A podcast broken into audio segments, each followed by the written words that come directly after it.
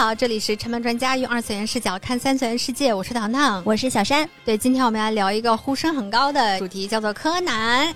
啊，终于要聊到柯南了啊！而且糖糖的呼声特别高，然后小山露出一脸非常不知道该怎么形容的表情。对，因为他不是柯南粉儿。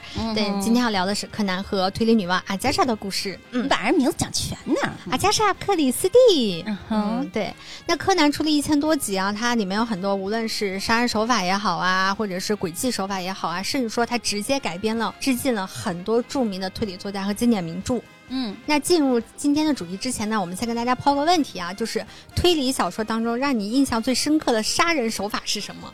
啊，这还蛮酷的一个问题。对，学起来 什么也不知道为什么要学，不不能学，不能学，不能学，可以学习创作啊，学习杀人就算了。对，那我们期待大家在节目下方的评论区对这个内容进行一个回复，大家可以在我们的听友群和我们一起来聊聊这个话题。嗯，那说到阿加莎·克里斯蒂啊，江湖人称阿婆。那阿婆是世界上最著名的推理小说作家之一，一生共创作推理小说八十部，诗集、游记和其他长篇小说、剧作等等加起来，还有自传，总共有十七部。他去世的时候享年是八十五岁，这么一算，平均一年得写一本多。而且是从出生开始算啊，太了不起了！我听到就是觉得很震惊。你想想东野圭吾，哎呀，我的妈呀！出版社出书赶不上他写，是都是很高产的小说作家了。嗯，而且他还是人类史上最畅销的作家，有多畅销呢？就是算销量啊，只有圣经和莎士比亚的作品。是在它的销量之上的啊，这也是让我作为一个阿婆粉是万万没有想到的事情，就我没有想到它如此之受欢迎啊！他比赛两位名侦探大侦探 Polo 先生和马普尔小姐，至今都深受广大读者喜爱。那他写了很多经典作品啊，大家如数家珍的，比如说什么《东方快车谋杀案》啊，啊尼罗河上的惨案呀，无人生还呀，等等等等，而且都被翻拍了无数版。那我们今天要讲的柯南的这个案件叫做《火焰中的红马》，就是改编自阿婆的另一篇经典小说《A B C 谋杀案》。哇，你看糖糖讲起来自己热爱的领域，真的是 如数家珍。哎，对，太喜欢了。那接下来呢，我就会把这两个故事结合在一起讲啊，你会穿插着讲，因为我无论先讲哪一个，都会让另外一个故事失去它的悬念和意义。嗯。火焰中的红马是柯南当中一个超级经典的案件。如果你想看这个故事呢，动画版呢是在 TV 版当中的三百五十至三百五十二这三集。如果是漫画的话呢，就是在第三十九卷。那在柯南的动画里面，三集就是大案子了啊，对，算是一个相对比较复杂的案子。嗯嗯，那故事的一开场呢是荷叶还有平次。熟吗？这俩人，反正我看的时候分清楚了，荷叶长得很漂亮，平次长得很帅，就是黑点儿。对对对对对，这两个人呢，在毛利小五郎的事务所里吃饭。那吃到一半呢，小五郎就说起最近东京啊不太太平，发生了三起纵火案件。虽然说这三次纵火事件的原因呢各不相同，但火灾之后呢，警方每次都能在现场找到一个塑料制成的红马，翻译过来呢就是赤马。这个大小呢，就跟一个普通手办的大小差不太多，所以不是很大。哎，钥匙扣那样的啊，对对对，差稍微大点的钥匙扣那样的。是的，嗯。平次一听“红马”这两个字，眼神就立刻犀利了起来。为啥呢？是因为赤马这个它的日语在日本的警方当中指的就是纵火犯。那有的地方暗号，哎，对，一个暗号。呃，有的地方也会用像赤狗、赤犬，不能是赤狗。会斥猫来代替。之所以会这么叫呢，是因为在火灾现场，那个火焰啊会到处乱晃，然后有的时候看起来就像红色的动物在那跳动一样，还是一个挺形象的一个词。一般凶手在案发现场留下这样的标志物呢，有几个原因啊，其中一个就是挑战警方。虽然绝大部分的挑战都会失败，但依然有人前赴后继的去做这件事情。我也不太懂为什么，但是也有成功的哦，比如说那个十二宫啊，确实是，嗯。但我还是觉得幸运女神不可能永远都站在你这边啦。不过，所幸到现在为止啊，直到小五郎在跟平次讲这个案件的时候，前三起纵火案都没有产生任何的人员伤亡。这三起案件表面上看并没有联系，但是你把他们的案件发生地的地名串联起来，就会发现一些端倪了。嗯，就比如说第一起火灾是发生在离善町一丁目，嗯，第二起发生在鸟屎町二丁目。屎不是那个屎，嗯，是那个见屎的屎，有的放屎的屎。对，嗯。第三起发生在奥穗町的三丁目，在日本呢，这个几丁目几丁目就是街道或者是胡同的意思。嗯，就比如说是北京的东四十条。嗯嗯，那前三起放在一起看，很明显，一丁目、二丁目、三丁目啊。那么第四起。理论上来说，就应该发生在四丁目了。嗯，这个时候平次一拍大腿说：“哎，我最近刚好接了一个委托侦探的一个活儿，地址正好就是四丁目。那个委托人说，他每天半夜总是感觉有人在外边瞎晃悠，觉得很恐怖，所以才想委托侦探来调查。嗯，然后第二天呢，小五郎、柯南、平次这三人组啊，就一起来到了这个委托人的家门口，一幢非常漂亮的独立小楼。嗯，这家人呢姓猪脚。啊，不是那个猪脚啊，嗯是哎，猪脚面线，对，是诸葛亮的猪，角落的角，对对对对对，可别乱理解啊。这个名字其实是有深意的，之后我们会给大家详细的来讲这件事儿。嗯哼，那三个人呢，到了门口之后，发现屋里传来说话的声音，而且气氛好像还蛮紧张的。于是三人小组呢，就直接拉开了大门，就看见一个戴着眼镜、一脸倒霉相的。胖胖的中年男人跪在地上，我也不知道为什么他们那么喜欢看人八卦，就直接拉人大门了。我当时也觉得，哦，好猥琐的一个感觉啊！对啊，是。然后这个对话内容听起来应该是这个男的他要给这个女主人推销某样东西。然后，但女主人不乐意啊。这个男的叫做玄田隆德，是一个古董店的老板。他来呢，就是来推销自己店里东西的。他拿出的是一本宣传册，还有一个小盒子，然后说是店里特制的钥匙链，希望这家的女主人，也就是亮子。收下他，猪脚亮子对，然后亮子呢一点都没客气啊，然后听完之后就给他轰出去了，而且当时把宣传册和那个小盒子，嗯，拍在了这个玄田隆德的脸上，很失礼。对对对对对，然后这主角团呢就光明正大偷听完了这段对话。哎呀，我 这三个脑袋往那一这仨人的车开的能 恨不得能怼在人家门口，然后这仨人就一直站在人家门口，那么三个，哎，两个半大老爷们儿的。主人居然毫无反应，对对对。然后他们听完这段话之后，就跟猪脚亮子，然后亮明了自己的身份，说是啊接到了委托来帮你解决事件的。没有想到亮子就说：“哎，你不用管了这事儿，之前看到那些可疑情况都是自个儿瞎想的。”然后主角团就懵了。但还是很从善如流的，就退出了他们家。说是退出了他们家，也只是从 院子里那个玄关退到了门口。对，这商量要不要走的时候呢，突然间一个男的从他们那个车的后面两车上下来，进了这个猪脚家。这个男的叫曾我操夫。后面呢可以了解到呢，他其实是猪脚家男主人的同学，嗯，然后是一名风水师。女主人亮子呢，很热情的就接待了曾我，告诉他自家门厅摆放的花瓶呢，其实就是听从这个风水师的意见呢，从他那里买来改善家里风水的。然后这波热闹看完了，主角团连一步都没挪，真是一步都没挪，就看见一个女的穿过他们，就是毫不斜视的穿过了他们。他们仨在门口还在那儿叽里呱啦在那儿商量呢，这个场景特别好笑。你觉得这样的人居然能当侦探？对，这个女的就进了猪脚家。那这个女的是谁呢？她叫全藤细子，是亮子的亲姐姐，是一个算命师。你觉得这个故事神神的，又是风水，又是算命，还有古董。嗯，那你不觉得吗？古董好像是这里面最正常的一个职业了。嗯，那戏子是来干嘛呢？他是来找亮子借钱的。但亮子这人，他不仅没借给戏子钱，反而还羞辱了戏子一顿。哎，你不是会算命吗？那你算算我会不会借给你呀？这好贱啊！你你你最近录音表演这种贱人，特别如鱼得水。就是可能是不知道受到什么刺激吧，就打开了我人生当中的另外一面。你之前念什么都是很像妈妈对孩子一样那么和蔼可亲，最近就是怎么都很贱。然后受到侮辱的戏子就特别愤恨的离开了这个猪脚家。嗯，你说这个柯南他不光是走到哪儿人死到哪儿了，他还特别爱听墙角，就看人家八卦。哎，反正走哪八卦都挺多。对，然后这三个人在门口看戏还不够。嗯，哎，发现那个风水师进去了半天没出来，然后三个人呢就直接跑到人家的院子里了。嗯，透过那个窗户缝然后给他看，因为孤男寡女独处了两个多小时，就是哎，很容易让人浮想联翩嘛。嗯，也但关键关他们什么事啊？对，想看什么呢？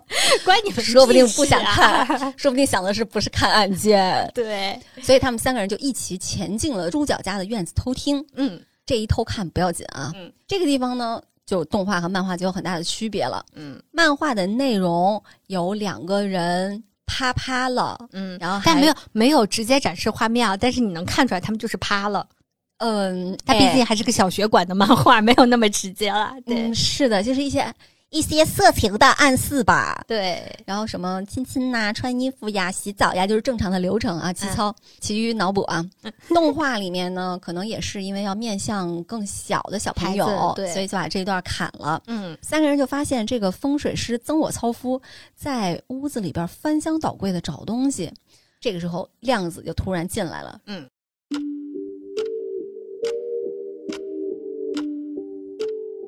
就说你不要白费心思了，证明咱俩有一腿的录像已经被我藏起来了。行了，咱俩都一样贱，我跟你说。嗯，对，是的。量子这么做的目的就是逼曾我离婚。哎呀，所以这就是一个四人行啊，啊，就双双出轨背叛家庭是。然后之后量子再离婚，两个人才能双宿双飞嘛。嗯，但是很明显曾我没这个想法。嗯，可能就玩玩而已啦。嗯。不过现在他有把柄握在亮子的手里，他也只能把各种心理活动给憋回去了。就男人的小算盘。那主角团这个时候就看八卦看得更上瘾了。嗯啊，这么刺激的剧情，男主人还没出现呢。对，不仅偷情，而且是两个人都有家庭还偷情。对。然后这个时候他们在观看八卦的同时，还发现了之前那个推销员。玄田隆德还在附近一脸紧张的晃悠，也不知道在干嘛。对，好，紧接着八卦的核心人物来了，就是男主人回家了，他叫朱角明啊，烂梗来了啊，我们就叫他小明吧，他实在送到人嘴边了，你不这么叫他都有点不好意思。前面小亮。啊，也可以，对，哦曾曾我操夫叫什么？小操，对，小明是个精神科医生。进门之后呢，他发现老婆和好哥们在一起，然后反应也挺平平无奇的。可想而知，这俩人应该平常没少在一起看小电影哈。她老公都不在乎她同学，他的好哥们天天跟他老婆在家里。那曾我这次来朱角家呢，其实是因为他约了小明要一起出去喝大酒啊。小明表示说：“你俩稍微等我一下，我去洗个手，咱们就走。”到此为止啊，我们前面花了这么几分钟给大家讲了一下这个流程，然后主角团呢也是从白天看到晚上，终于看完了这个八卦的所有的人物，然后我们现在就要给大家揭晓一下刚刚说的那个名字的问题。以下这段解读的主要内容呢是来自于 B 站 UP 主风野，那我们给大家讲一下这个名字啊，古董店的老板叫玄田隆德，缩写一下就是玄德，对应的是三国里的刘备。嗯嗯，猪脚亮子的名字里面有朱又有亮，对应的就是诸葛亮。而她老公小明同学呢，就是朱小明，可以看成是诸葛孔明，就是 啊，夫妻俩猫叫咪咪叫猫吧。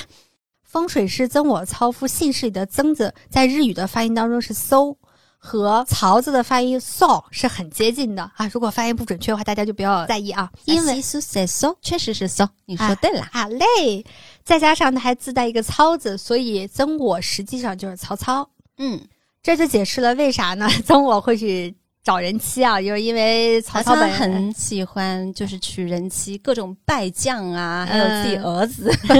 对，那姐姐全藤戏子呢，把戏和子前后换个位置，就能得到孙这个字。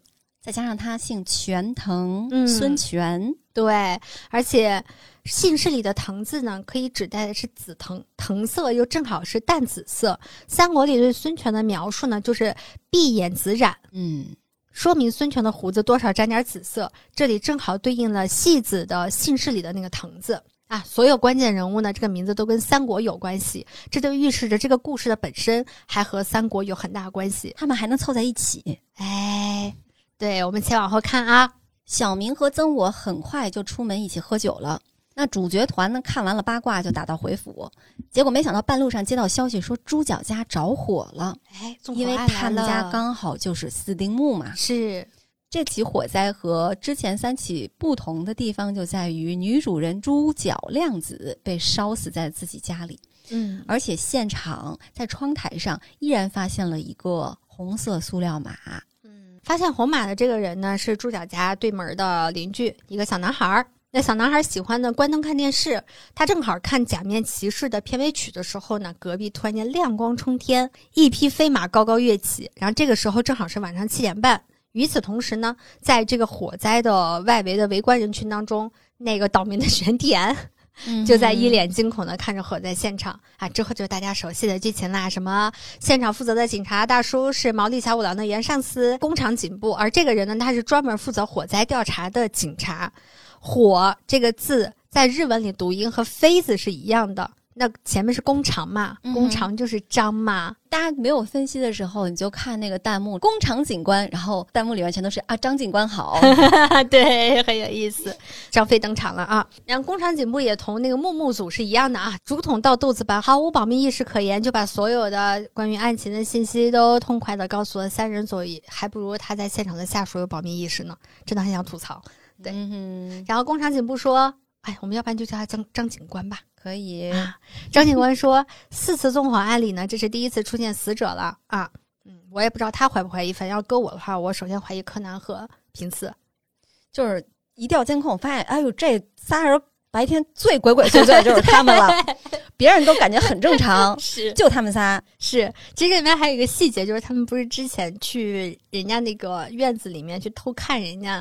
就是曾我和小亮嘛，然后在那个院子的那个玻璃门前、推拉门前留下一排脚印，对，严重破坏了犯罪现场。然后当时这个张警官还给他们说：“你知道吗？我发现了一串可疑的脚印。”然后，然后他们三个人非常尴尬，说：“啊，我的，我的。”然后张警官懵逼了，对，特别好笑。太讨厌了。嗯，那之后就是常规的现场调查，这个过程以及杀人手法，我们都直接略过不讲，因为这是这个故事当中最不重要的事情之一了。嗯，然后也给大家留点悬念，你们猜猜这个火是怎么着起来的？然后所有人都交，天哪，老师留考试题啊，好烦啊！大家交流完手上的信息以后，就开始捋杀人动机了啊。嗯，这个风水师曾我操夫和量子有私情。他是有杀人动机的，对，而且还要被威胁了，就是逼他离婚。是这个姐姐拳头戏子向量子借钱不成，反被羞辱，怀恨在心啊，这个也是一个成立的杀人动机。嗯，在此处要特别补充一个信息，因为她们姐妹俩的财产在父母去世之后都留给了这个妹妹亮子。也不知道不是亲生的还是怎么着了，那姐姐一毛钱都没有，好偏心哦！因为只要亮子死了，钱就会自动归到戏子名下。嗯，老公小明是入赘亮子家的，这个也是在日本非常普遍的，就是一个大概有钱有势，但是又没有儿子的一个家庭，他们通常会招一个男的入赘。嗯，很多大企业也是这样的啊，所以它是一个赘婿。所以呢，猪脚是姐妹俩的原姓。小明是一个精神科医生，他一直想用这个老婆家的这块地，嗯，盖一个自己的诊所，哎，就想把那房子推了嘛，嗯，但是呢，毕竟这个房产证的名字是他媳妇儿的，嗯，媳妇儿不愿意就不行啊，嗯，而且亮子还给他戴了绿帽子，如果一把火烧死了老婆，再把房子给烧了，直接盖新房开诊所就顺理成章了，嗯，那所以他这个动机也成立，嗯，但问题来了。这三个人都有不在场证明。嗯，那那俩出去喝酒了。这个戏子经过他隔壁那个算命的那个人证明，那个点儿也确实是在那儿的。对，那唯一有嫌疑且有作案时间的呢，就是一直徘徊在猪脚家附近的古董店的老板玄田。嗯哼，嗯，张警官就说呢，其实警方呢早就调查过玄田了，是因为呢在第一起案件发生时，玄田就在现场围观。那么第二呢，玄田的父亲生前呢是名消防员，后来在一次火灾救人的时候不幸牺牲了。以上两点呢，都让警方会有理由怀疑玄田是在通过制造火灾的方式来追思去世的父亲。嗯，但是通过调查已经排除了玄田的作案可能性啊。那玄田现在人在哪儿呢？就他虽然没有作案可能性了，但警方还是想了解一下你有没有看到一些很奇怪的事情。嗯哼，没有人知道他在哪。那张警官就赶紧去联系了古董店的店员。店员表示呢，今天老板送了一整天的钥匙链，现在早就下班回家去了。故事讲到这里，一直没有出现的小兰和荷叶就登场了。两个女孩今天去商场一通买买买，回到家兴高采烈的盘了一下自己今天都买了什么好东西，突然就从荷叶的手提袋里面掉出了一个小盒子，打开一看是一个钥匙扣，这个钥匙扣是一个红色的关羽骑在马上，那这匹红马呢？跟火灾现场的红马一模一样，而且这个钥匙链正是玄田在公交车上送给荷叶的。那熟悉三国的朋友就知道啦，嗯，这个马呢就是赤兔马，嗯，是一匹在中国的就各种野史上非常有名的一匹马，号称日行千里啊。这匹马本来是西凉董卓的，董卓送给了他的义子吕布，这俩就是和貂蝉形成三角关系的那个。是有一句古语叫“人中吕布，马中赤兔”，就是说人里边这个人才啊，就是吕布；马里边特别牛逼、跑得特别快的嘛，就是赤兔。对，后来吕布被曹操抓住以后，得到了赤兔马。再后来，关羽短暂投靠曹操，曹操为了笼络人心，就是收买关羽嘛，然后就把这个赤兔马送给了关羽。嗯，没有想到一手是的。嗯。没有想到关羽骑着赤兔马过五关斩六将，千里走单骑离开了曹操。哎，关羽后来败走麦城，被孙权抓住杀掉。孙权又把赤兔马送给了功臣马忠，但是赤兔马不吃不喝，绝食而亡。你说他也不知道，就是之前倒了那么多手，你也没绝食，就搁到这儿 上劲儿了。嗯，是的，是的。与此同时呢，在警察局的这个三人组呢，也发现了赤兔马这个线索。所以在张警官和古董店店员的这个对话当中，就问他说：“你们老板送的这个钥匙链呢，是不是关羽骑赤兔马的那一款？”店员说：“不是啦，因为关二爷不可爱，送不出去。”所以老板今天把钥匙链换成了招财猫。然后这个时候呢，小五郎就和女儿打个电话，就和小兰打个电话。嗯，结果意外得知呢，玄田送了他们一个钥匙链，而这个钥匙链就是这个赤兔马，就非常的震惊。而且他们的事务所是在米花町五丁目。哎，一二三四五，按顺序下一个目标就是他们家了。所有人都很着急啊，就奔向了这个侦探所。而此时玄田正站在侦探事务所门口。等大家都赶到侦探事务所的时候呢，玄天已经被捕了。小兰说，玄天看到他们的时候，一直在嘟囔一句话，就说：“哎呀，找到了，找到了，找到了，啊，我可以点火了，点火了，点火了。”对。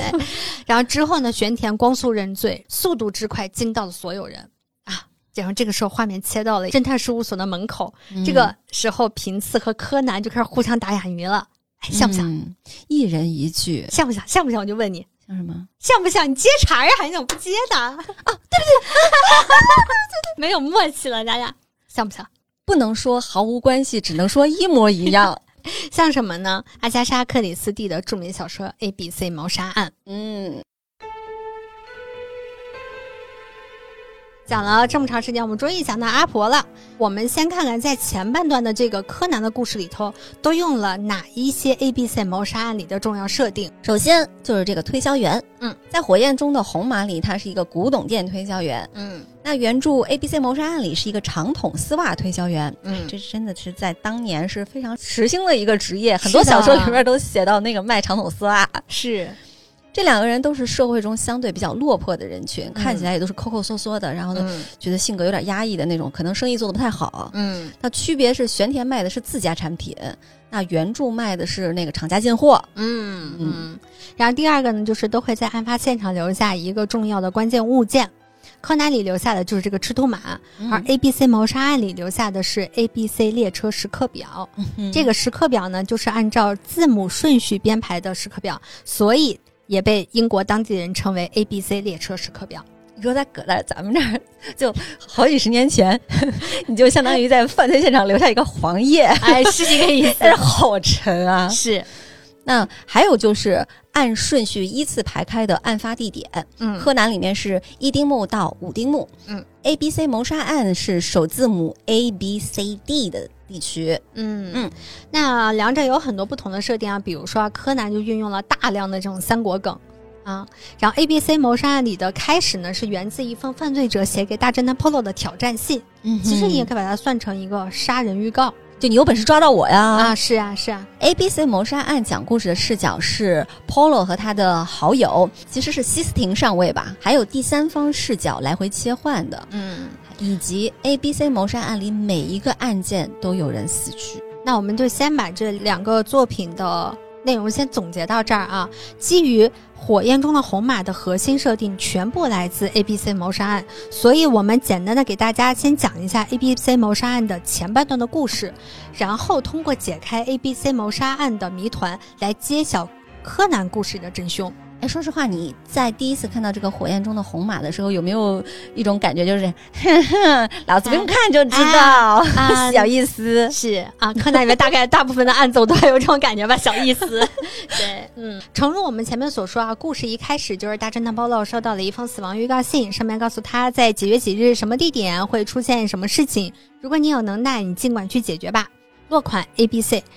至此呢，就拉开了恐怖连环杀人案的序幕。我们快速回顾下前几个相关的案件啊，在 A 地点死了一个年纪很大、姓名打头字母为 A 的杂货铺老板娘，唯一的嫌疑人呢是她老公。但是因为常年呢，这个人酗酒呢，体力不支，年纪比较大了，脑袋又糊涂，所以就很快被排除了杀人嫌疑。那在 B 地点呢，死了一个年轻貌美却又生性放荡的咖啡厅女招待，她的男友非常的帅，但是嫉妒心很强，特别受不了她天天没事就和别的男的约会这件事情。之前就扬言要杀了他。凶杀案发生之后呢，他虽然被排除了嫌疑，但是他自个儿呢，整天做噩梦，噩梦的内容就是他才是那个杀人犯。那在 C 地点呢，死了个退休而特别富有的老医生。这个人的一大爱好呢，就是喜欢收集中国的古董。他老婆呢，罹患癌症，奄奄一息，自己呢又和美女小助手不清不楚。他有个亲弟弟，这个弟弟是干嘛呢？就是专门到中国帮他采购那些他看中的古董。的这样一个哎嗯古董买手的这样子的一个一个人对，那在 D 地点呢死了一个在电影院看电影的中年人，然后这个人没有额外的信息了。当调查进入到瓶颈期的时候啊，Polo 说这是他和他的好友黑斯廷一起侦破的最不一样的案子。以前的案子杀人犯都是死者身边的人，然后都怀有一些不可告人的秘密，但是这次不是，这次的几起案件。就是死者身边的亲近的人都是很快就被排除嫌疑了。嗯，他看起来就像是无差别杀人。嗯，后来通过无数次回到案发现场的调查和盘问，Polo 终于发现了一个能把所有事情串联起来的关键信息，那就是长筒丝袜。顺着这个线索往下调查，他们终于抓住了那个推销员。嗯，这个男人叫亚历山大·波拿巴·卡斯特。嗯，亚历山大一般指的亚历山大大帝，也就是马其顿王国的国王，是世界上杰出的军事家和政治家啊，然后也是西方历史上四大军事统帅之首。嗯，这个波拿巴呢，大家听着可能有点陌生啊。但波拿巴其实是法国皇帝拿破仑的家族的姓，也不是很陌生啦。这是中学历史课本啊，我很拿破仑学家，拿破仑波拿巴。对，那这个名字听起来就特别有洪荒之力啊！就我们听着可能觉得还好，然后因为经常介于外国人的名字很长，而且有很多祖宗的名字在里面。但如果你要把它翻译成中文，就会变成我叫秦始皇点儿毛爷爷点儿糖糖，听起来特别可怕的一个名字。你沾了多少亲，带了多少故啊？特别吓人，这个名字。那卡斯特的妈妈给他起名字，当然是希望他有朝一日能够出人头地了。但这对一个资质非常平凡的孩子来讲，其实是还蛮可怕的一件事儿。就是你可以想象当中，他在他的人生经历，就是你智商平平，嗯，资质平平，嗯。你爹妈指着你上清北，嗯，你还是普小的，但 是就是指着你上清北啊，给你名字里面就写出来这个，就是我要上清华这种感觉。哎，就是你姓王是吧？哈，王清华，王清北，你不上你就对不起这个名字。对，所以就可想他的成长道路上经历一些什么，他肯定也经历过什么校园霸凌啊这种事情，这就造成了卡斯特的一些性格问题，比如说天生胆小怕事呀，然后求学和工作时候都觉得自己很愚蠢啊，然后他还是一个充满了自卑感的人。这部小说真的听起来在当下极具现实意义，是不是？对，就不要再卷孩子了。你记自个儿吧，你卷半天，你你把它卷不到清北，然后还把它卷成一个这样子心理健康程度比较低的这样一个人，对，未来还有可能走上犯罪道路，真的不要太卷。嗯，然后战争当中呢，他的脑部还受过一些轻伤，还受过轻伤，清北更上不了了。战争结束之后，他找了一份糊口的工作，但很可惜，一战、二战期间还有一次经济大萧条，对，嗯，然后在这个时候他就丢了工作，直到最近。他才获得了一份推销长筒袜的工作，直到某一天，他突然间发现自己每次去推销袜子的地方都会出现杀人案，都会有人死，因为报纸上会刊登嘛。而自己又经常会有大段的记忆空白。更可怕的是，自己名字的缩写就是 A B C，亚历山大，哎，波拿巴，哎，卡斯特。啊，回去。揍你妈吧！真的是对，就像报纸上登出来的杀人预告上的落款一样，他觉得特别恐慌啊。这份恐慌在 D 地点电影院杀人案后达到了顶峰，因为案发当时卡斯特就在电影院，他就在被害人旁边，他还撞了一个人。回到旅馆之后，发现自己身上有血，口袋里还装了一把带着血迹的尖刀。我听到这里，真的觉得，哎。阿加莎·克里斯蒂确实牛逼，柯南里的那个案子就把他这个就没有改的特别好，卡斯特当场就崩溃了。他就跌跌撞撞的去到了那个发生杀人案的那个 A 地点，那个噩梦开始的地方。他看着第一起案件的那个杂货铺啊，然后一步一步的走向警察局，最后昏倒在警察局的院子里。嗯，醒来后的卡斯特就变得非常奇怪。他一方面相信自己杀了人，承认了罪行，一方面又坚决的说 B 地点的那个案子绝对不是自己做的，因为他有人证。嗯。有人证明卡斯特在案发时间和自己打了很久的牌，而这个人的人品非常可靠。这么多混乱的情况啊，让本来就饱受癫痫折磨而神经衰弱的卡斯特变得更加神志不清和神经质。同时，他也否认自己给 Polo 写过杀人的预告信。没有人相信他的话，除了 Polo。哎，好，到此，火焰中的红马和 A、B、C 谋杀案这两条平行线终于交汇了啊！卡斯特和玄田的命运都掌握在了大侦探 Polo 啊，不对，应该其实是阿婆的手里头。嗯嗯嗯，大家都知道阿婆写东西其实是非常细的，然后很琐碎的。然后碍于篇幅的时间，我是没有办法把小说里面的这些细节都一一讲给大家听。这些细节其实是阿婆小说的一大魅力，除去出色的轨迹设定，读者可以从这些丰富的细节里去窥探复杂的人性，按照蛛丝马迹寻找凶手。嗯，而 A、B、C 谋杀案的两个最重要的细节，就是那几封杀人预告信以及被杀害的 B 姑娘。每封预告信呢，除了预告案发时间和地点以外呢，还有一个很重要的内容，就是挑衅警方。就像那个红马一样，那什么样的人会去挑衅警方呢？自信的、狂妄的、认为自己永远不可能被捕的人。这和神志不清、胆小又懦弱的卡斯特其实是还性格蛮南辕北辙的。所以，要么是卡斯特有同伙，要么。就凶手另有其人，嗯，还有一个证据呢，就是被杀害的 B 姑娘，她是一个很喜欢和男人出去约会的美丽姑娘。其实无论男女啊，我们能够吸引异性，靠的都是性魅力本身。嗯哼，嗯，很难相信一个拥有帅哥做男友的美丽姑娘会抛下男友和一个畏畏缩缩的中老年男性一起约会。中老年男性有被冒犯到。对不起，我不是在冒犯你们，在陈述这个故事本身。对，凶手是一个对女性富有吸引力的男人，更何况这起案件卡斯特还有靠谱的人证帮他证明清白。Polo 就凭着最重要这两条线索锁定了本案的真凶。这个真凶，真正的凶手是狡诈的、足智多谋的而又胆大的，而那个假的凶手是愚蠢的、优柔寡断的且容易受人摆布的。这是好可怜啊，还加上愚蠢 这个词。对，所以这就是 Polo 给出的一个嗯行为分析嗯。那在 A B C 谋杀案里面，那个真凶就是富有的牙医的弟弟，嗯，也就是 C 杀人案。是这个弟弟呢，他嫉妒哥哥有钱，还有美女喜欢，嗯，看看自己不但债台高筑啊，嗯，还是哥哥的一个马仔，天天忙前跑后的。是，不过呢，常年的旅居生活。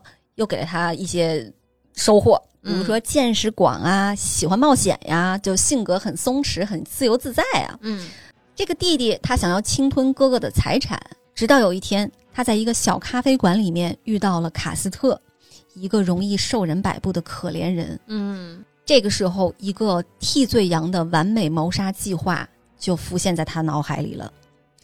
首先，他设法取得了卡斯特的信任，然后给卡斯特看了手相，说他的手纹显示他有两次死里逃生，然后又告诉他，他死前将会成为英格兰最著名的人物，整个国家都会谈论他，但是他可能会横死，会登上绞刑架。这个就符合了卡斯特的妈妈对他的前半拉啊，符合了 符合了卡斯特妈妈对他的期待期待。嗯，然后呢，这个。富有牙医的马仔弟弟，嗯，就开始给 Polo 写信，他想要借 Polo 的名气扩大这个案件的影响力，然后再假借丝袜厂的名义安排卡斯特去各个案发地上门推销丝袜，然后他再按照计划在各处分别杀人。所以，当你想要隐藏一片树叶的时候，最完美的办法就是去制造一片森林。嗯。把一个真正有预谋、有针对性的杀人案放在一系列无差别连环杀人案里面，然后让前者完美的隐藏起来，再把自己隐藏在替罪羊的身后得以脱罪，这个就是 A B C 谋杀案的核心轨迹。在案件的最后，真凶自然是伏法了，卡斯特。他依然如同预言的那样，成为了当时英格兰最著名的人。所有媒体争相赴高薪采访他，整个国家都在谈论他。好在没有后半段，是吧？我就觉得阿加莎·克里斯蒂一定是一个心地很善良的人，他给了这个可怜人一个非常好的结局。哎，我可以跟你说一下这个原文是什么？他就像王宝强一样，他的原文的结局是卡斯特去跟 Polo 说，有人愿意付他一百英镑，然后要来采访他，就问想问 Polo 要不要接受，然后 Polo 说拒绝他。你要坚定的告诉他，你要五百，且 不能是一家媒体，我都笑死了，你知道吗？就是太可爱了，特别好。我觉得这个呼应的也特别好，他整个这个人物设计都特别好，是，就还是比玄田要高干很多的啊。那到这里，A、B、C 谋杀案讲完了，要不要猜到火焰中的红马的真凶啊？嗯，等一下就由糖糖来揭晓最后的秘密吧。那饱读推理小说的柯丹和平次呢？经过就是遥远的已经去世的阿婆的这种隔空指点，因为大差不差知道这个案件是怎么回事了。那这一次呢，他们这个金手指开的，我觉得还相对比较合理。嗯啊，然后两个人就联系了警方，准备上演一场经典的瓮中捉鳖，就是找小黑人。然后这个过程就不赘述了。那我们来说，真凶其实是亮子的老公，不是他姐啊，跟那个案件还是有一点点区别的。诸葛明，小明同学。作案的动机就是像我们前面所说的样，就是为了那套房子。那我们把指针往回拨一拨，看看最开始发生了什么事儿。一开始呢，是玄田定制了一批关羽赤兔马的钥匙链作为赠品，之后他就送给了一个自家古董店的老主顾，同时这家人也是玄田家的邻居。接着不知道什么原因，这邻居家就发生了火灾，钥匙链呢还没来得及拆开包装盒，就连带关羽被大火给烧没了。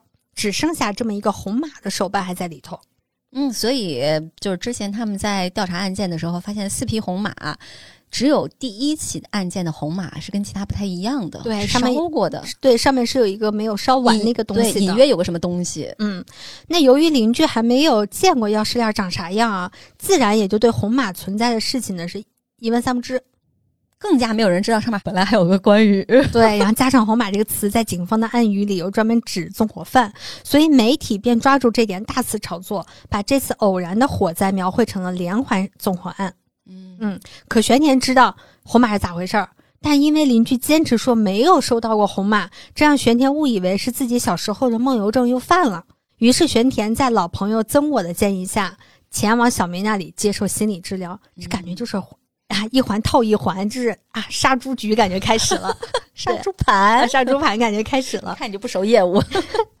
小明一看这个，立马就产生了杀人甩锅的想法。他发现第一起火灾发生在一地墓，接着他就随便找了二地墓和三地墓放了两把火，为的就是给之后自家的四地墓火灾做铺垫。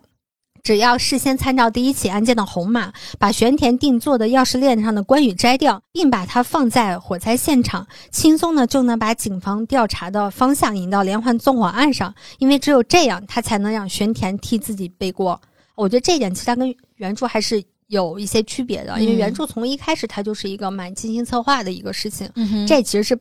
半道赶鸭子上架，感觉这个案件它需要很多的巧合才能促成这个事情的发生。是，那之后呢？这个小明同学呢还趁机复制了玄田家的钥匙，没事儿就半夜老进去放点什么烧焦的痕迹的衣服呀，然后混淆一下玄田的思维呀，加深一下玄田自己梦游症的认知等等等等。他还在玄田家里的电话装了窃听器，这样他就可以得知玄田每天要去哪里推销。他就去那个推销的附近去放火。你在刚才讲这一段他们怎么霍霍玄田的这一部分，嗯，我就突然觉得，因为我也没有看过太多的推理小说啊，我也不是很记得名字，但是我始终记得就是这种方式出现在很多的小说呀，还有电影里面，是。就是对一个人进行精神控制，让他误以为自己作案了。嗯，在案发那天，小明还偷偷把玄田准备的招财猫全都换成了赤兔马。然后等玄田发现东西送错了以后，他就会挨家挨户的上门去更换。这样一来，周围的邻居都会对玄田产生深刻的印象，警方自然也会把他列为重点的怀疑对象。就这么一通搞下来啊，搞得玄田五迷三道的，嗯，神力神经的，嗯，就不信也得信了，嗯，几乎就认定自己是杀人凶手了，嗯。可是潜意识告诉他，他不是。所以被捕以后呢，玄田虽然第一时间认了罪。一直相信他是无辜的这个工厂警部，也就是张警官，当时就惊了，就说：“还有人，警方都没有怀疑你，你自己就跳出来了。”是。可是玄田又像卡斯特一样，并没有完全的认罪，因为他在量子死的时候是有绝对的人证来证明他没有作案的。嗯，这个小明伏法以后呢，这个张警官就向三人组说明了他当时为什么相信玄田不是凶手。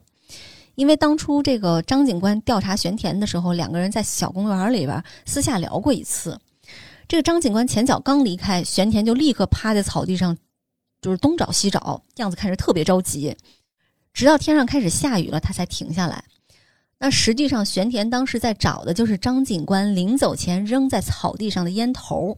因为玄田的爸爸不是一个消防员嘛，他当时牺牲的那场火灾就是因为一个烟头引起的。嗯，从此他还蛮注意这一块的。是的。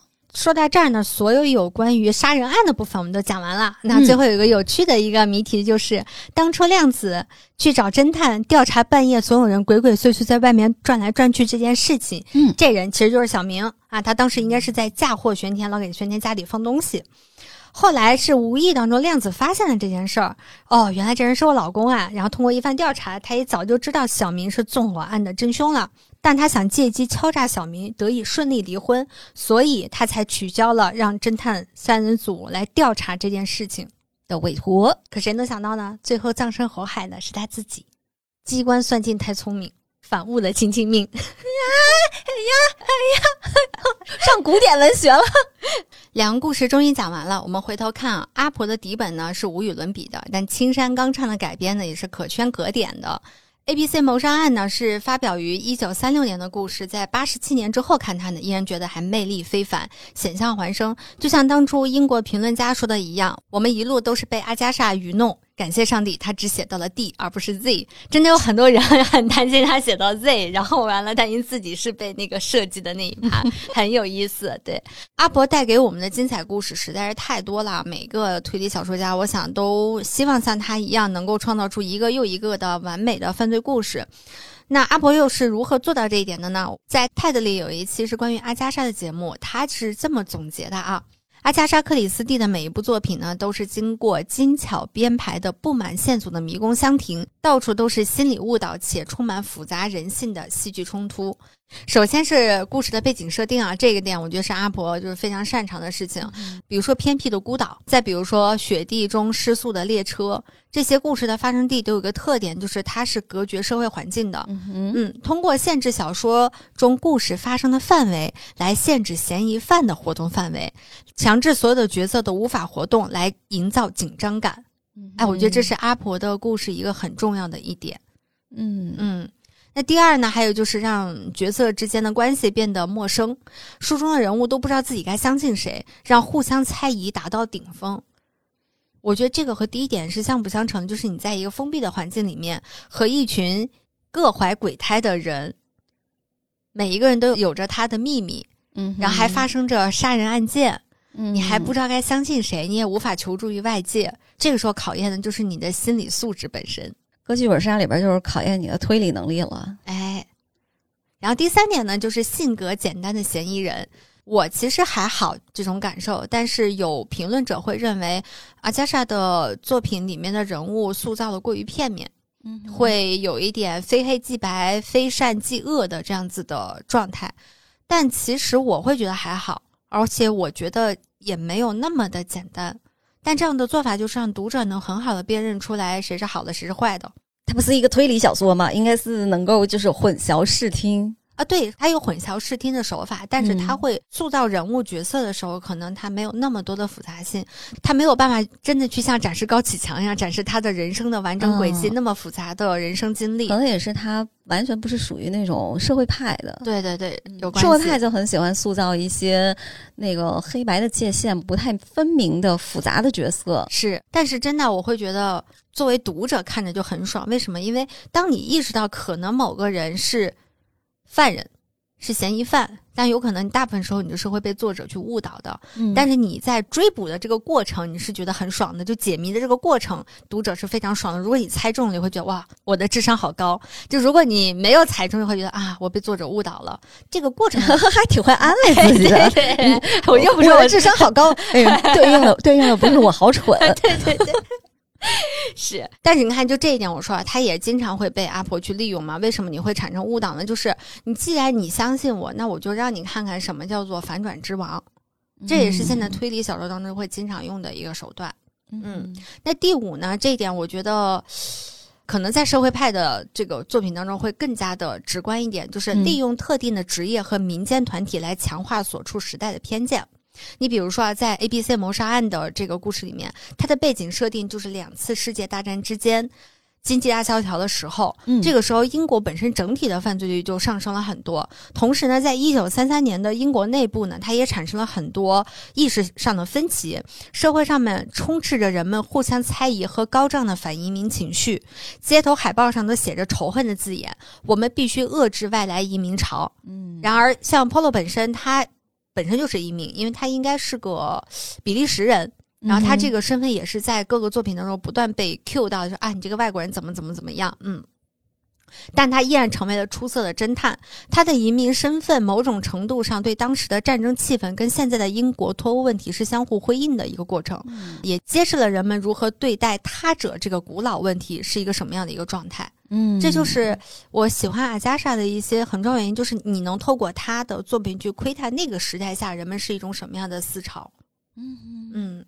第六点，我就特别佩服了，因为他能够非常细心的观察周围的人事物，然后把他们记录重组。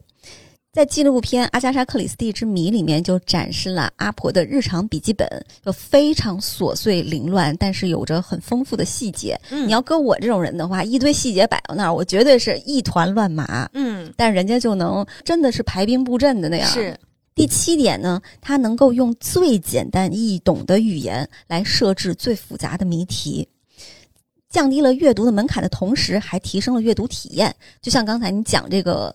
A B C 谋杀案的这个梗概的时候，虽然是简单讲了一下，但是过程中已经好几次让我觉得，确实是青山刚昌没法比啊！真的是，嗯。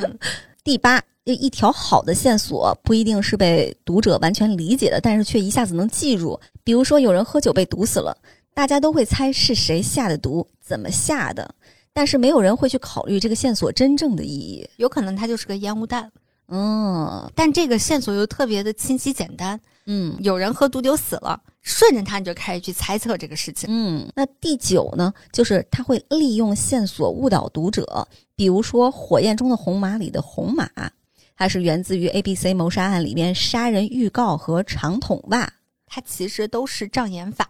诶，是的，嗯。第十，哎呀，真是数不清啊，就是把心理误导直接设置进这个故事的结构，就比如说那个罗杰一案。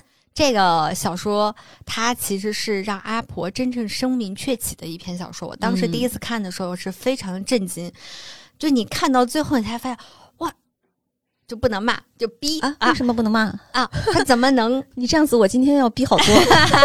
就是他怎么能？这个人就是这个嫌疑犯，因为这个嫌疑犯他一定是会被排除在日常的你看故事的这个叙述范围之外的。就你没有想到这个人，他居然是嫌疑犯，他居然是杀人。就从一开始他就跟你在一起，但你却从来都不知道。我觉得如果我活在这个故事的话，我一定会死了八百次了吧。嗯，特别优秀。就我们这个智商，可能确实是。对。那还有第十一条，就是精明的侦探，不管是 Polo 还是马普尔小姐，她都是非常成功的侦探小说中的侦探形象。嗯。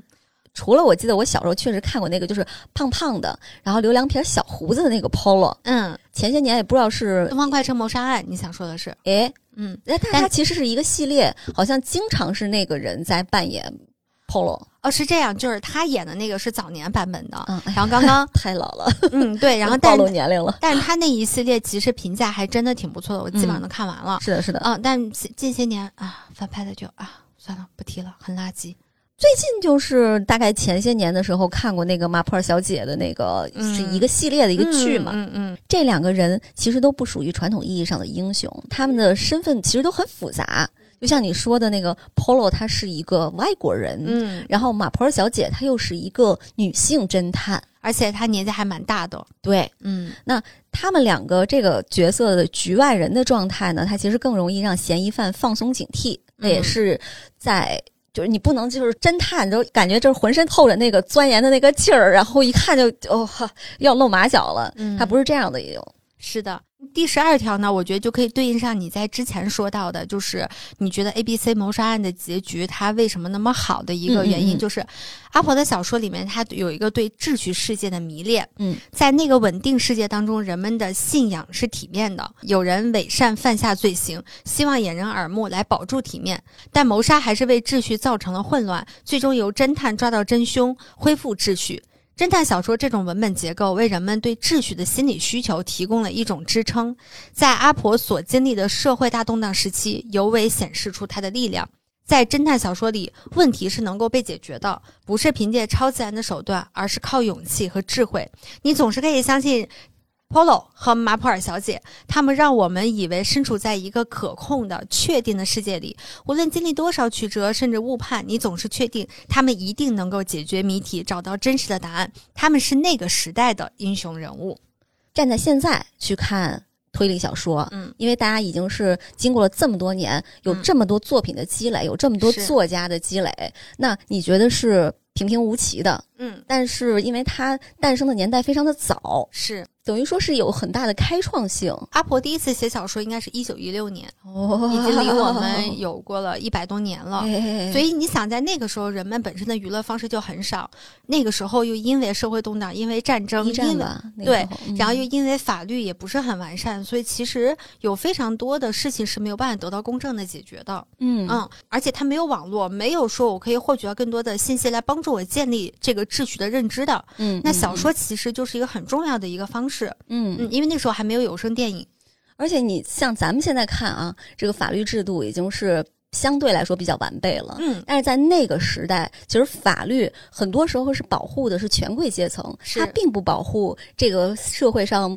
嗯，底层的平民刚刚说的这个阿婆的这个侦探小说有这些功能，它不是只有阿婆的侦探小说有，嗯，而是说大量的侦探小说，它只要是对秩序世界有一个稳固的一个讲述的小说，我觉得都可以算在里头。人们通过这些东西来看到生活的希望。嗯，那其实戏剧大体都是这样的，是秩序混乱，然后。建立新的秩序，嗯或者恢复秩序。嗯嗯，我们刚刚说那么多手段，它并不都是阿婆的首创啦。嗯但组合起来呢，却是一幅无与伦比的故事蓝图，震慑住了很多读者，哪怕是一百年后的读者。嗯嗯，让人为之疯狂和着迷。就你现在重新去看阿婆的作品，你是一个小白的状态下，你去看他，你依然看完之后会拍着大腿说真精彩。我家对面那个书店啊，嗯，它有那个书架。它是专门放侦探小说的啊，它不是那个书店都会有那种黄金位置，就是和你的身高、你的视线差不多的，嗯，那就是摆着阿加莎·克里斯蒂的全套啊，一直想拥有一套 纸质版的全集，挣钱挣钱，我接商单，我被我们砸掉了那么多的商单，天天搁这儿瞎骂，缺心眼儿。那阿加莎写了这么多好看的故事，让我们得回头看看这一切都是如何开始的。嗯哼，梦开始的地方是什么呢？其实是一场一生的赌局。嗯哼，在阿婆成为推理女王之前呢，他们家族第一个写书的人并不是她，而是她的姐姐。当时姐姐已经发表了几本小说了。阿加莎看到之后就跟姐姐说：“我也想写推理小说啊。”我觉得我应该能写很好，他姐姐就嘲笑他痴心妄想，然后就他打赌阿加莎不可能创造出一部引人入胜的悬疑小说。嗯，为啥呢？因为已经小有成就的姐姐都写不出来，阿加莎这种没写过字儿的新瓜蛋子怎么可能写得出来呢？啊，那阿加莎一怒自己不行，就觉得别人不行。对，然后阿加莎一怒之下就开始写作了。啊，这个赌约的结果大家已经看到了，就不说了。阿婆一辈子创作了无数的经典谜题，而他自己也有一个谜，直到现在也没有人知道这个真相。嗯，那就是轰动全英国的阿加莎·克里斯蒂失踪案。一九二六年十二月三日，一个平常的星期五晚上十一点多，一个饱受煎熬的中年女人驾驶着自己心爱的小汽车离开了家。随着小汽车渐渐的消失在夜色中，这个名叫阿加莎·克里斯蒂的小说家从此就失踪了。两天之后，有人在被水淹没的白垩采石场发现了一辆没有人驾乘的小汽车，所以报了警。警方在车里面发现了一些物品，包括标有毒铅和毒物的瓶子、一张被撕毁的明信片、一件女人的毛皮大衣、过期的驾照、一条面包和两本儿童书籍等等。但是之前驾驶这辆车的阿加莎·克里斯蒂却消失了。警方在附近进行了地毯式的搜索，然而一无所获。那英国《每日邮报》就在十二月六日登出了阿加莎·克里斯蒂失踪的消息，并且向全社会征询线索。这个消息一出来之后呢，英国举国震惊，因为那个时候阿加莎已经非常的有名了。于是全国上下就所有能动员的力量都动员了，一起来寻找这位传奇的侦探小说家。这个过程比较复杂，也很惊心动魄，并且充满了八卦。哎，有兴趣的听众可以自己搜来。看一看啊，直到十一天后，北约克郡哈罗盖特温泉饭店的班卓琴手向当地警察局报告说，饭店里住着一位名叫特丽莎内莱的旅客，她很可能就是阿加莎克里斯蒂。嗯，很快，这个女人就承认了，她确实是阿加莎克里斯蒂本人，而且她化名成了特丽莎内莱。嗯，但她对自己为什么失踪以及这十一天的行踪守口如瓶，这一生到死她都没有开口谈这件事情。嗯。但是从他以笔名写的小说和自传里，能够字里行间偶尔捕捉到这个信息，所以大家就猜测，大概跟当时她发现丈夫出轨，而且深爱的母亲病逝有很大的关系。这些事情让阿加莎短时间之内遭遇了很大的精神重创。证据是她化名的特丽莎内莱这个名字正是丈夫情人的名字。至于是不是真的，没有人知道。嗯，然后这个时候我就要说起到另外一部我还蛮喜欢的电视剧，是一个英国拍了六十年电视剧，叫《神秘博士》。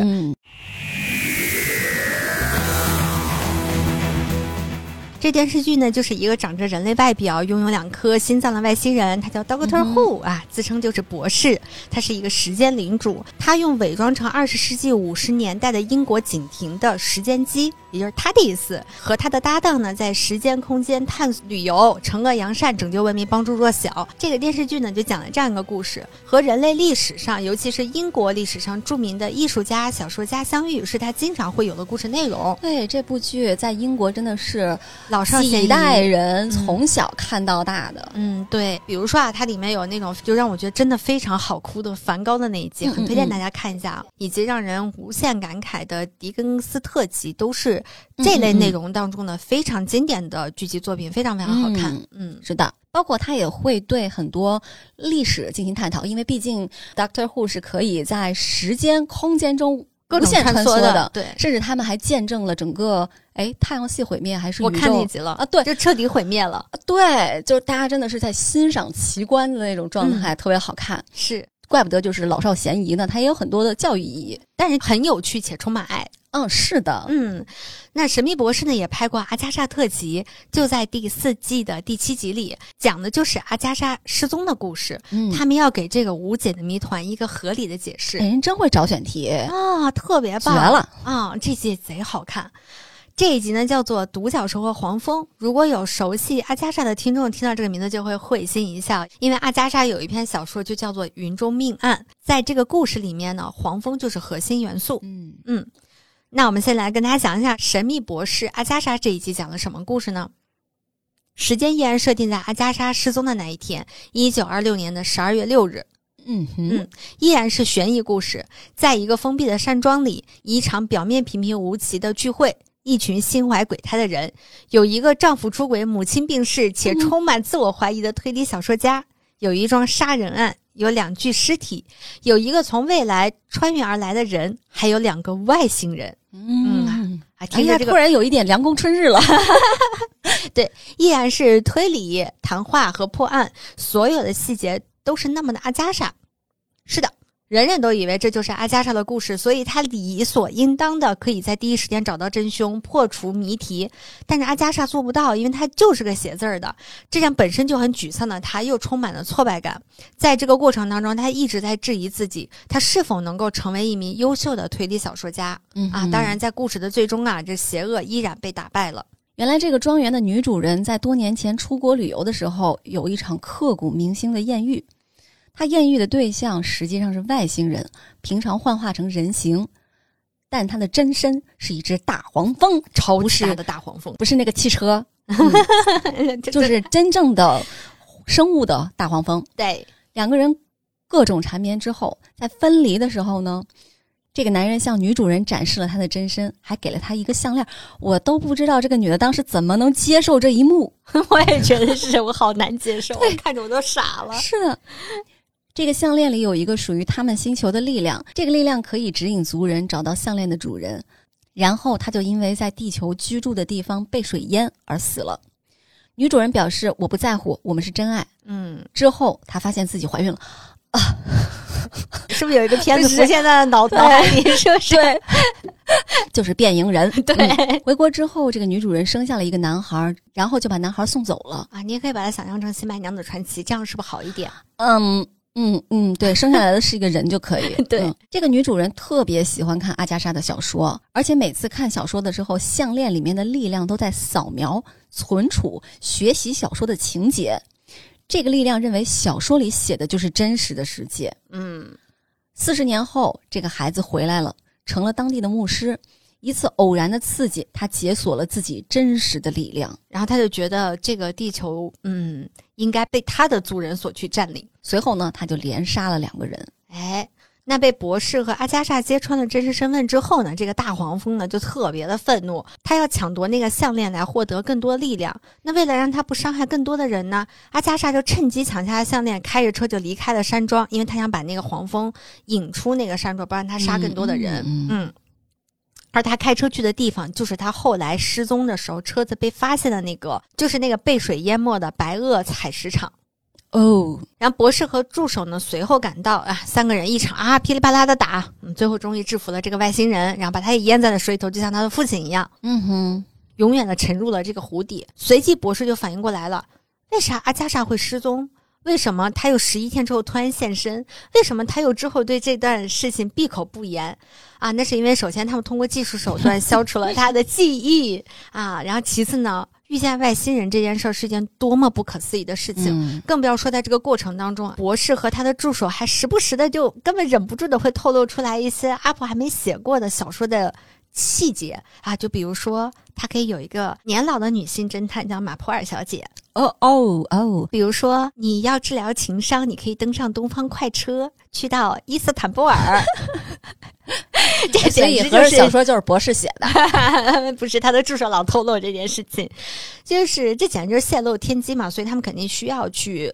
眯掉这段的记忆，嗯，那这一集广受好评的一方面是他给阿婆的失踪之谜有了一个合理又有趣的解释，同时也因为台词和细节处处埋梗而广受阿婆粉丝的好评。嗯，有豆瓣网友梳理了一下啊，光在台词当中涉及到阿婆其他作品的梗就有十五个，而且这种埋梗不是说啊把他们单纯的那个小说的名字串起来了，而是他选择里面非常。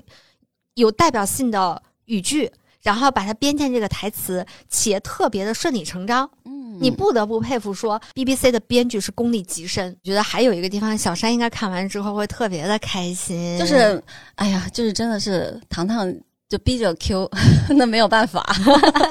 但你就说你开不开心吧？还还不错了，还不错了，这是非常的意外。说实话，是我也很意外。是你跟我一说，我就哎。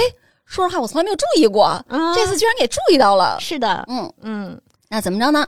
就是它里面有一个场景是草坪鸡尾酒会，嗯，那这个酒会开始的时候呢，这个牧师也就是那个黄蜂儿子啊，嗯，他和其中的一个角色，那个角色是教授，嗯，他们两个人相遇了。这时候那个黄蜂儿子牧师呢，好绕啊，就三重身份，对，就说牧师吧。这个牧师为了表示天气很好，说了一句话。God's in His heaven, all's right with the world。这是英国诗人 Robert Browning 的诗句，翻译成中文就是“上帝在他的天堂里，整个世界都是美好的”。EVA 的粉丝呢，可以回去看一下，就是 Nelu 它的那个标识，就是里面的特务机关 Nelu 的它的标识是一个无花果叶，然后外面还有一圈儿英文字母。嗯，说实话，我以前真的没有怎么注意那个英文字母写的是什么。嗯。那一圈英文字母就是里面牧师读的这句诗。嗯嗯，看真的是，处处都是 EVA。对，当你看过 EVA 之后，整个世界都是 EVA 了。那在这一集的结尾的时候啊，阿婆如约来到了北约克郡哈罗盖特温泉饭店，在远处看着他的博士和助手说：“他将会忘掉这一切，拥有幸福的一生，认识一个人，再婚了，环游世界。”写了一部又一部享誉世界的推理小说。嗯哼，助手说，不过他从来都不觉得自己的作品有多好，而他多年来肯定在想自己的作品到底好不好。然后这个时候，博士就冲回了塔迪斯，在他的一众的那些破烂里面 啊，真的是破烂箱子里面，翻出了一本破破烂烂的《云中命案》。这本书的封面上正是一只巨大的黄蜂啊！他们当时说：“哎呀，他原来并没有真的忘记，有很多细节其实留在了他的脑海里头。”而这本书的版权页上面写着“再版，印于公元五十亿年”，也就是说。五十亿年过去了，人们还在读他的作品。五十亿年过去了，人类还在看纸书，这是一件很难想象的事情。这还得有印刷厂。是，不是说他是有史以来销量最高的小说家？谁都不会知道自己会被后世铭记，你只能期望最好的结果。也许这就是他笔耕不辍的动力吧。What happens to Agatha? Oh, great life. Met another man, married again. Saw the world. Wrote wrote wrote. She never thought her books were any good, though. And she must have spent all those years wondering. And. Christy! Agatha! Look at that. She did remember. Somewhere in the back of her mind, it all lingered. And that's not all. Look at the copyright page. Facsimile edition published in the Five billion. People never stop reading them. She is the best-selling novelist of all time. But she never knew. Well, no one knows how they're going to be remembered. All we can do is hope for the best. Maybe that's what kept her writing. 这个故事给我的感觉是首先，英国人真的非常非常喜欢阿加莎·克里斯蒂。嗯，其次是他们对于很多人解读出来的她因为丈夫出轨，嗯的这个事情而失踪，他们其实是希望自己钟爱的这个女作家她不要受到这样的伤害，或者说会给她一个更美好、更传奇的解读。嗯，我其实是在想，如果说这样一位在人类的文学史上都非常出色的推理小说作家。如果当初他真的因为情伤而自杀了，因为他明显是要去自杀的，嗯，那将是人类多么大的损失，嗯，所以说，遭遇出轨的人千万不要因此而寻短见呀，或者说是折磨自己，嗯。就好日子真的都在后边了，人家还再婚呢，人家一辈子写小说一直写到死呢，活了八十五呢。而且你知道他再婚之后写出来的故事是什么吗？什么啊？东方快车谋杀案。你看，你看。尼罗河上的惨案，因为他之后他去了伊斯坦布尔，然后那也是他第一次登上东方快车。嗯，然后他后面有很多故事是围绕着考古的这件事情去写的，是因为他的第二任丈夫就是个考古学家。对对对对啊，他们两个特别恩爱。哎呀，所以说真的是好日子在后面呢，而且经历了一些情感上的巨大的挫折，我相信对他的创作一定是有非常大的帮助的。嗯，其实这一集他拍了两个结尾。嗯啊，另外一个被砍掉了，但我后来在网上无意当中发现了这个素材，嗯，我还是挺希望来讲给大家听的。这一段呢，就是说阿婆已经很年老了，她在病床上躺着，那个博士和助手呢乘坐时光机来到了她的病床前，就问她说：“你还记得我吗？”她好像我是记得的，哎，那个大黄蜂，那个什么什么什么，就讲了一些。点点滴滴的细节，然后就说：“OK，你是记得的，那你确实是一个非常非常优秀的推理小说家。人们直到现在还在读着你的书，因为他等于是两个版本的结尾嘛，他就把刚刚说的那段话用了另外一种方式又讲给了阿婆听，并且还给阿婆带去了那本五十亿年后的《云中奇案》。” Facsimile edition published. In the year five billion. I don't care if it's literature or not. People never stop reading them. Agatha, you're the best selling novelist of all time. Everyone loves a mystery, and nobody ever tells them better. and here's the final story your story. It begins with a lady, a colonel, a vicar, a house full of secrets and a body in the library。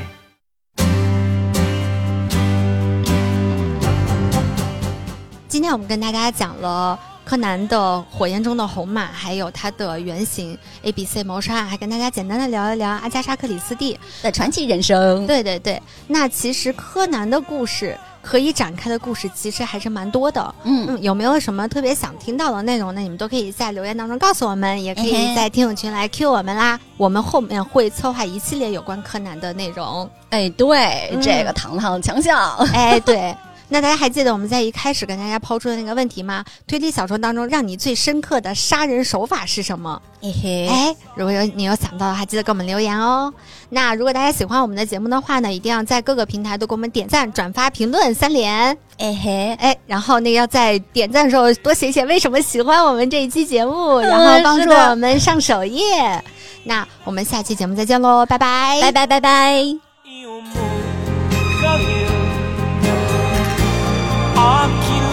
めるその日まで僕はこうしてあなたのそばで見守り待ってる。傷つくのが怖くて一人では寂しくて。戸惑うあなたに。少し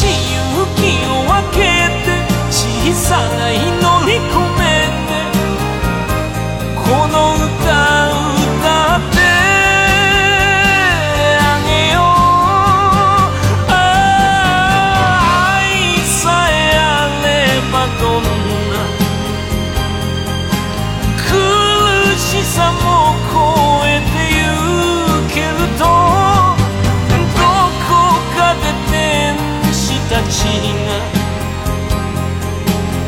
Masaya